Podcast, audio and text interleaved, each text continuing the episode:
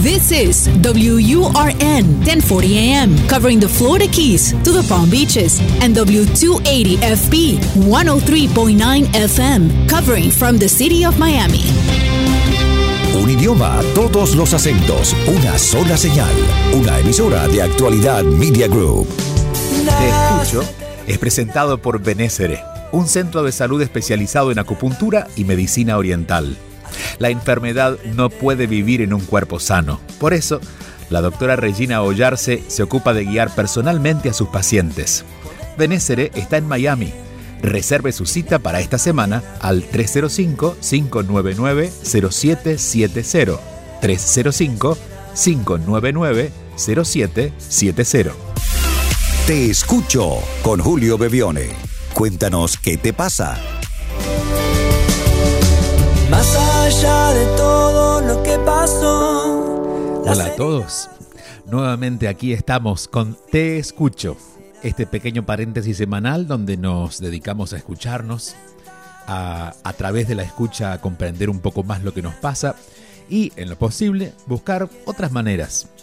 Lo que le llamamos soluciones, que en realidad la solución siempre va a ser mirar de otra manera lo que nos pasa para que así podamos encontrar un camino de salida de ese espacio donde a veces nos sentimos encerrados.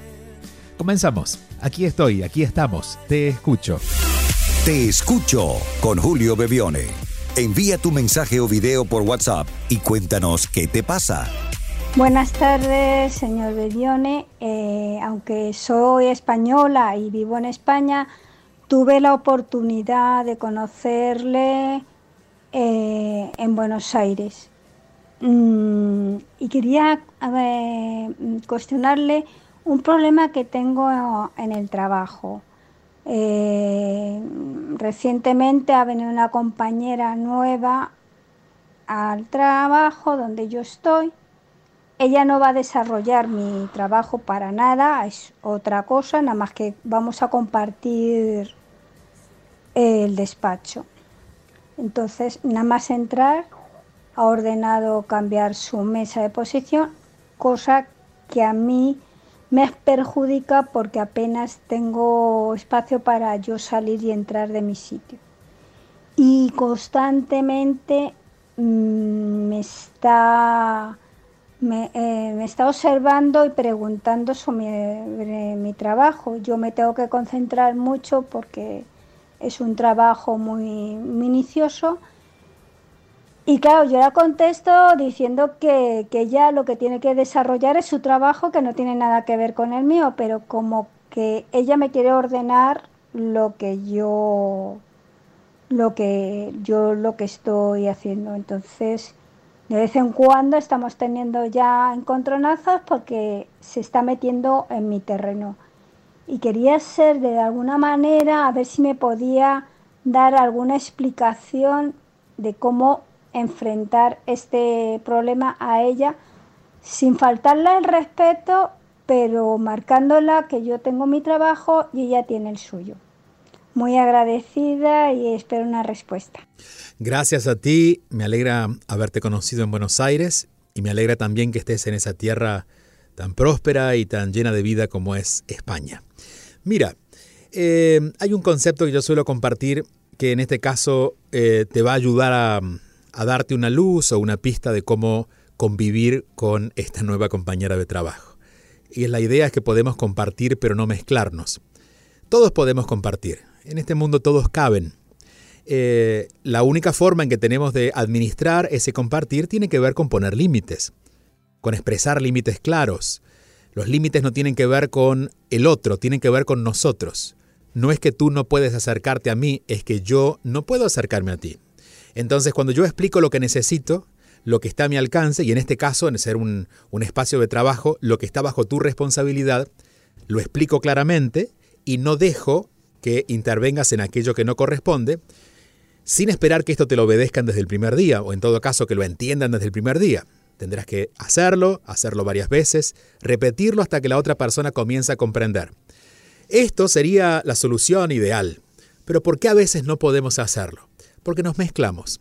Mezclarse es involucrarse emocionalmente. Si, por ejemplo, tú haces algo que yo no esperaba y me siento amenazado por eso porque bueno, porque siento que no que no lo estás haciendo correctamente hacia mí porque me faltas el respeto, porque porque me pones de alguna manera más eh, débil, ahí es donde yo caigo y me enredo con la otra persona. Entonces, primero, entiende cuál es tu posición, cuál es la posición de la otra persona para que puedas establecer los límites necesarios que siempre tienes que poner. Los límites las otras personas no lo ven, porque los límites son invisibles.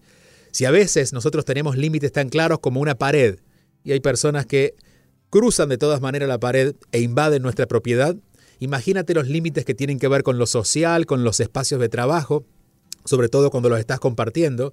Si estar en un solo espacio es la oficina de las dos, pero hay una parte que es tuya, una parte que es de ella. Y empezar a poner estos límites claros es eh, la tarea por hacer.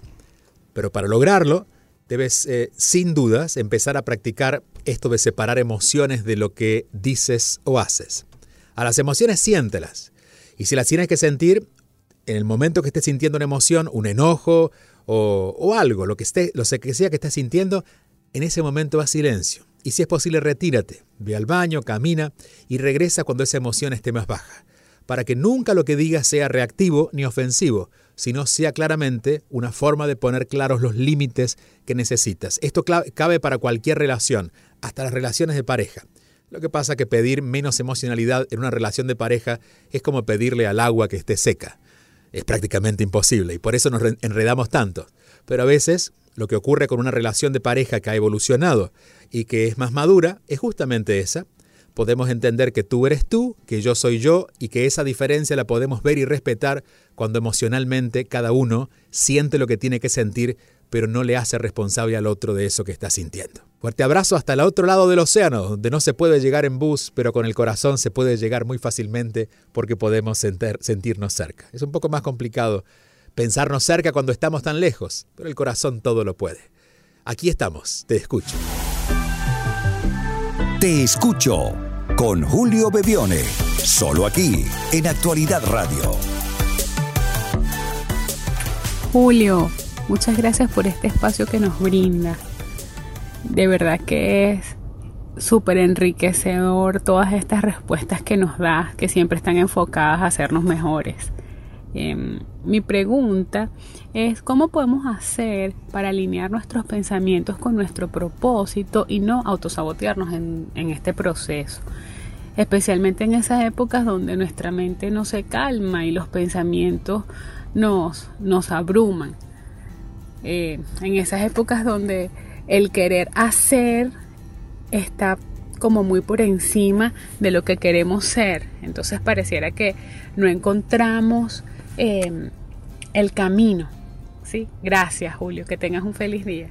Gracias a ti. Mira, en tu pregunta está la respuesta. Y es calmarnos. Calmarnos no significa calmarnos como lo hace el mundo, sentarnos a disfrutar un poquito de la televisión o tomarnos alguna clase de yoga. Es obligarnos a detenernos para que nuestra mente comience a calmar. En eso ayuda mucho la respiración, ayuda mucho que nos quedemos quietos físicamente, cuando, por ejemplo, eh, queremos calmarnos, de hecho, cuando encontramos a alguien que está muy nervioso, muy ansioso, le decimos, quédate quieto un rato. Y en ese quedarse quieto obliga primero al cuerpo y luego el cuerpo obliga a la mente a serenarse. Entonces cualquier práctica que nos lleve a serenarnos, no ocuparnos de otra cosa, como y en este caso eh, digo, una clase de yoga nos puede venir bien. Podemos ocuparnos en la clase de yoga y la mente va a estar activa. Pero si nos obligamos literalmente a detenernos, vamos a poder dar el primer paso. El segundo tiene que ver con algo que suelo comentar, de hecho está presente en la mayoría de mis libros, y es cómo saber si mis pensamientos están alineados con mi propósito. Todos los pensamientos alineados con mi propósito se van a sentir con gozo en el corazón. Todos los pensamientos muy útiles, pero que no estén alineados a mi propósito, se va a sentir de cualquier manera. Hasta con cierto estrés, un estrés que sentimos productivo, pero no voy a sentirme feliz en mi corazón. Entonces, los pensamientos siempre van a estar, de hecho, desde que nacimos, desde que salimos del vientre materno, hay pensamientos creándose. Muchos, millones. Tenemos, de hecho, no tan ordenados, tenemos ensaladas de pensamientos. ¿Cómo podríamos ordenarlos por aquellos que contribuyen con nuestro propósito o con los que no?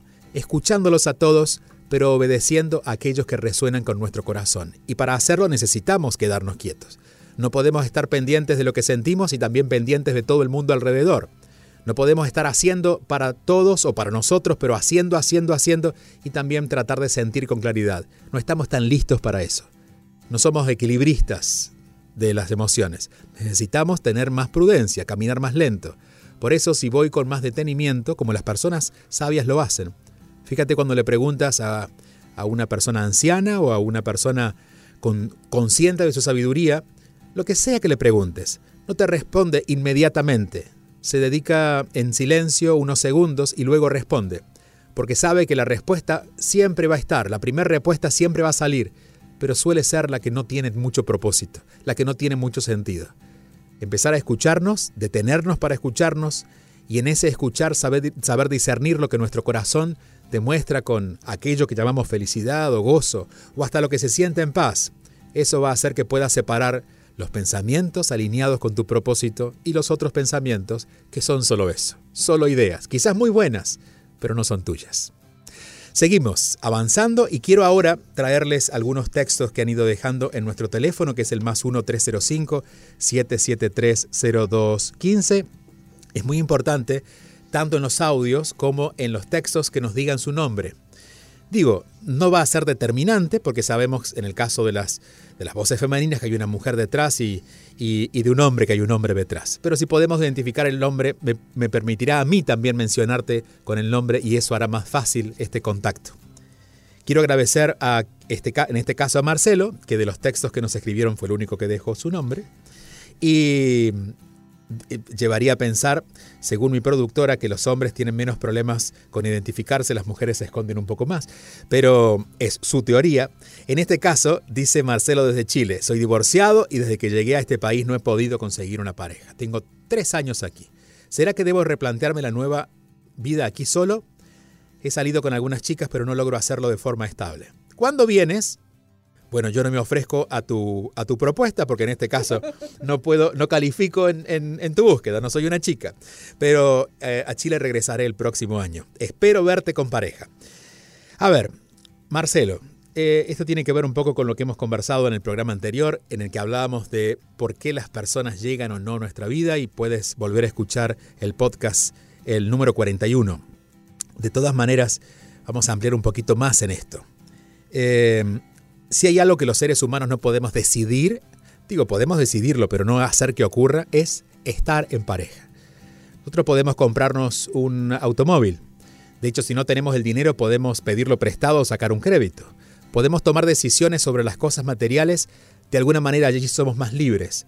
Pero para el encuentro entre dos personas, el verdadero encuentro entre dos personas, no pasa por andar buscando para encontrar, pasa por permitir que llegue la persona que conecte con nosotros. Esta persona ha llegado, digo, no ha llegado la persona que conecte contigo, pero han llegado muchas, en este caso, que han pasado por tu vida en alguna u otra formato de amistad o, o, eventualmente de una posible pareja, pero no lo has sentido, no lo has sentido tú o no lo ha sentido ella. Por lo tanto, empezar a respetar esta, esta decisión que el alma tiene acerca de construir una relación de pareja para que sea auténtica, incluye que muchas veces reconozcamos que no podemos estar con cualquier persona que se presente y que no tenemos el control de esa agenda en nuestra vida. Si hay una sugerencia es empieza a prepararte. Empieza a prepararte cómo tú serías con una persona que, bueno, que eventualmente venga decidida a estar contigo.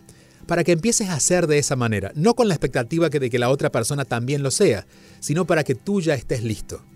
Siempre, y es el caso de, de, bueno, de muchas novelas que cuentan esta historia, ¿no? Pero cuando nosotros estamos listos en la parada del autobús, el autobús pasa y podemos subir.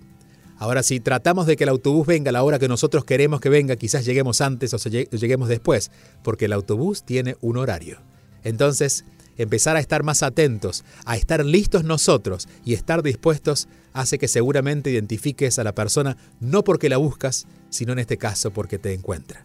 Y también recibir este espacio de soledad, que si estás viviendo una transición de país, tampoco está tan mal, porque lleva mucho, mucho de nosotros tratar de acomodarse y tratar de adaptarse, y en eso a veces es mucho mejor estar solo o estar contigo que estar adaptándote con alguien al lado. No deja de ser una bendición, pero que va a llegar, va a llegar. Marcelo, te mando un fuerte abrazo hasta Chile todo lo mejor para ti, para todas las personas que nos escuchan en Chile. Te escucho con Julio Bebione. Solo aquí, en Actualidad Radio. Te escucho está siendo presentado por la Escuela de Inteligencia Espiritual, una formación de nueve meses, la única en este tema, para hacer un camino de autoconocimiento personal y para quienes quieren acompañar a otros. Visita escuela de inteligencia espiritual.com para más información. Escuela de inteligencia espiritual.com. Te escucho con Julio Bebione. Todos los fines de semana, envía tu mensaje o video por WhatsApp y cuéntanos qué te pasa. Hola, Julio, soy Mabel eh, de Argentina, San Juan. Una consulta. Yo tengo muchos miedos, soy una persona insegura, tengo muy muchos miedos y no sé cómo superarlo. Eh, ahora actualmente voy a natación porque quiero aprender a nadar, pero tengo muy muchos miedos y no sé cómo superar esos miedos. Querida Mabel, un saludo para ti y de Chile nos vamos a ir cerquita, a San Juan, cerca de la cordillera, en, en la mitad de Argentina. ¿no? A veces pensamos que está muy al sur porque lo vemos desde acá arriba, pero está en la mitad de Argentina. A ver, Mabel, eh, esta, es la, esta es la historia de la humanidad desde hace... Bueno, creo que Jesús bajó por eso, pues la gente tenía mucho miedo y por eso se maltrataba. Es decir, que llevamos un poco más de dos mil años tratando de entender qué hacemos con los miedos. Primero, los miedos qué son? Son invenciones mentales. Pensar que los miedos pueden ser reales o que los temores en este caso pueden ser reales es pensar que algo falló en nuestro diseño. En realidad, en nuestro diseño hay algo que podría haber fallado y es que nos dieron demasiada libertad para pensar lo que nosotros queríamos y darle importancia a lo que no es real. Entonces, principio para entender los miedos. Lo que tememos generalmente no ha ocurrido. Por lo tanto, ¿cómo podríamos tener certeza acerca de lo que no ha ocurrido? Es una invención mental. El miedo es una historia que nos contamos, es una elaboración en nuestra mente, pero el miedo no es verdad. Es decir, si yo entro a una piscina a nadar y me da miedo, no tiene que ver con que me esté ahogando, porque si me ahogo salgo o me muevo y no tendría miedo. Pero claro, como me ahogué una vez, quedaré con miedo de que me vuelva a pasar. El que me vuelva a pasar tiene que ver con esa narración mental que te estás haciendo. Entonces, te voy a poner un ejemplo. Si alguien se sienta al lado mío y me dice, mañana te va a ir muy mal y cuidado con pasado mañana. Además, te vas a enfermar. Y es más, es posible que si te enfermas vayas a morir muy joven. ¿Yo a esa persona le creería? ¿Cómo esa persona puede saber algo sobre mí si ni siquiera ha ocurrido? Bueno, los miedos son esa persona contraria a nosotros, que vive dentro de, nosotros y como parece no tiene más que hacer, nos cuenta historias fatídicas acerca de ocurrencias que ella tiene. Pero esas historias no son nuestras. Empezar a separar los miedos como algo que habla en nosotros, pero no como algo que vive en nosotros, que, es parte de nosotros, creo que es una manera de empezar a entender a los miedos. Porque si una persona me dice eso, yo la escucho, pero no le creo. Y como no le creo, no la analizo, no creo un sistema de defensas para retrucarle lo que me está diciendo, porque simplemente la escucho como lo que es, alguien que está inventando algo que no es verdad. Pero hasta estar entretenido a escucharla que, como todavía el autobús no llega, estos 10 minutos voy a dedicarme a escuchar a esta persona que está fantaseando acerca de lo que yo no soy, de lo que estoy seguro que no me va a pasar, primero porque no me conoce, y segundo, así me conociera, así fuera mi mamá, qué es lo que ella puede saber, qué es lo que yo puedo saber acerca de lo que va a pasar. Entonces a los miedos hay que aprender a escucharlos, pero no obedecerlos. Cuando el miedo te diga no te tires a la piscina, no te lances a la piscina, tú lánzate y sabes qué va a pasar. El miedo va a perder fuerzas, porque la evidencia de la realidad hace que la historia que te estés contando pierda toda esa fuerza. Lo que hace que el miedo crezca es que le obedecemos. Y cuando pasas por la piscina dices, ni te acerques que te vas a ahogar.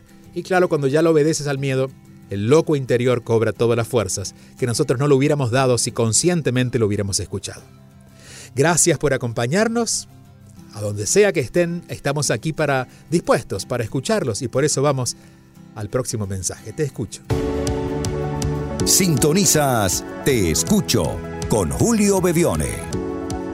Hola Julio, feliz día. Desde Venezuela un gran saludo. Leyéndote como todas las mañanas antes de salir a trabajar Agradece a las adversidades que hayan llegado a tu vida porque ellas te muestran nuevas oportunidades. A veces tenemos vendas en los ojos que no sabemos qué hacer con ellas, cómo nos las quitamos, porque no vemos las oportunidades y más bien vemos que se han instalado esas adversidades a nuestro alrededor. Ayúdame, eh, Julio, por favor, a quitarme esta venda. ¿Cómo me puedo quitar esta venda que no me deja ver las oportunidades? Feliz día, bendiciones, maestro. Gracias, mi querida maestra, hasta este precioso país que siempre está tan pendiente de nuestro programa y esperamos serle útiles de la forma en que puedan escucharnos, a veces un poco más tarde cuando no hay servicio de internet o va más lento y algunos me cuentan de que me escuchan de a pedacitos, pero gracias por esa paciencia y por conectarse a pesar de la adversidad, justamente es el tema que tú estás tocando. Eh, y ahí fíjate, en esto que acabo de decir está un poco la respuesta. Generalmente la adversidad cobra fuerzas o nosotros la vemos como adversidad y no nos sacamos la venda de los ojos, no lo vemos como una posibilidad, que seguramente es lo que estaba citando, que es una de las citas que salió en, mis redes en la semana. Em, porque nosotros a la adversidad, sumado a lo que decíamos antes de los miedos, le creemos. Cuando viene una persona, por ejemplo, que representa un límite en nuestra vida y nos dice, no, no lo vas a poder hacer, lo que hacemos es discutir con esa persona y convencerlo que sí podemos pero si ya estuviéramos con la certeza de que lo podemos hacer, le diríamos, ay, gracias por lo que me comenta, pero déjeme seguir porque sé a dónde voy. Por lo tanto, la certeza muchas veces lo que nos está invitando es a dejar de mirar tanto para afuera y asumir nuestro propio poder, o nuestros propios deseos, o nuestro propio camino, o nuestra propia vida en todos los sentidos. Las personas que tienen muchas adversidades en su vida son personas que han creído todo lo que le han dicho, pero que seguramente no se han escuchado a ellas mismas. Cuando uno tiene certeza, en lo que es, que creo que es lo más importante, y luego la certeza de hacia dónde va, todas las adversidades van perdiendo fuerza. Porque aparecen, claro.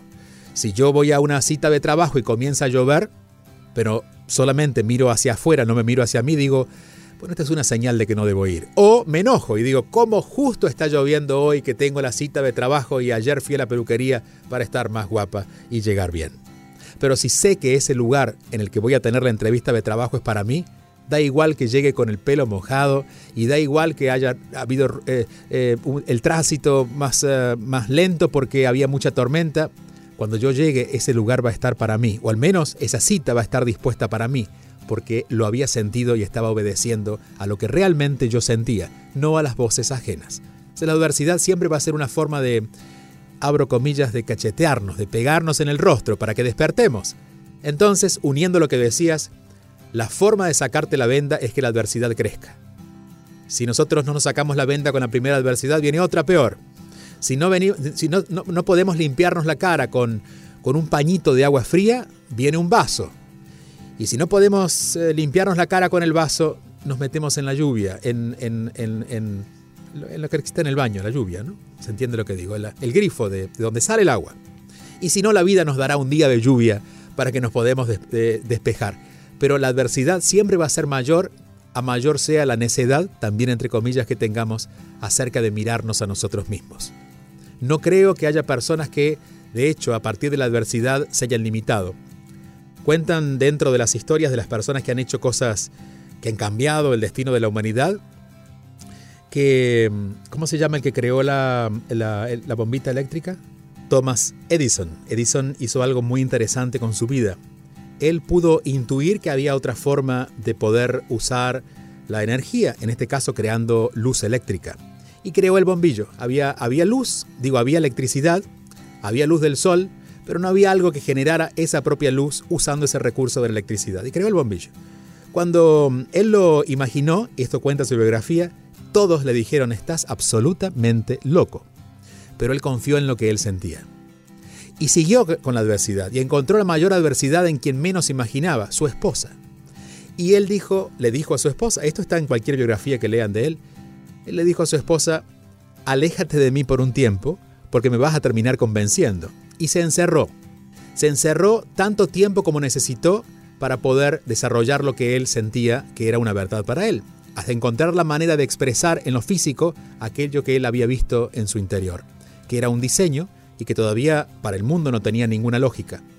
De hecho, en su se cuenta que su esposa, lejos de abandonarlo, le siguió pasando la comida, pero se la dejaba en la puerta, que él abría solamente en el momento que quería alimentarse, porque estaba concentrado en lo que quería. Él antes de escuchar al mundo se escuchó a él. Por lo tanto, cuando el mundo se transformó en su adversidad, él supo entender lo que pasaba. Esa adversidad era simplemente incomprensión, pero no era algo en contra de él. Al contrario, él supo usarlo a su favor. Más de una vez cuando en nuestra vida hemos tenido personas que no confiaban en nosotros, son las personas que más nos han ayudado a impulsarnos a hacer cosas diferentes. Y en tu caso, en Venezuela, donde la realidad es adversa en muchos aspectos, está impulsando a mucha gente, que especialmente son jóvenes, porque tienen menos historias de vida, a hacer las cosas diferentes, a hacer un país diferente, a animarse a hacer comercio diferente, a animarse a tratar la gente de manera diferente, a inventar nuevas formas. La adversidad siempre nos recuerda que hay algo que podemos hacer y que si creemos que la adversidad va en nuestra contra, es una forma de no atender a los impulsos que en mi caso diría el alma misma nos está invitando a tomar acción. Siempre la adversidad nos marca el final de una manera, pero el comienzo de otra manera. En nuestra actitud, en una forma de hacer negocios. Si no hubiera una crisis en un negocio a veces no estaríamos atentos a que hay otra manera de hacer negocios. Si no hubiera crisis en la relación o alguien nos dijera algo que nos es incómodo, no podríamos ver algo que estábamos perdiendo de ver.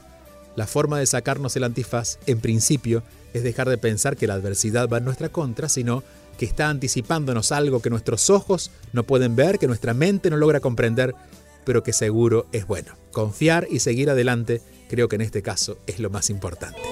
Te escucho con Julio Bebione, solo aquí, en Actualidad Radio. Gracias por acompañarnos. Otro fin de semana más aquí en Actualidad Radio o a través del podcast donde sea que se encuentren. En siete días volvemos a escucharnos.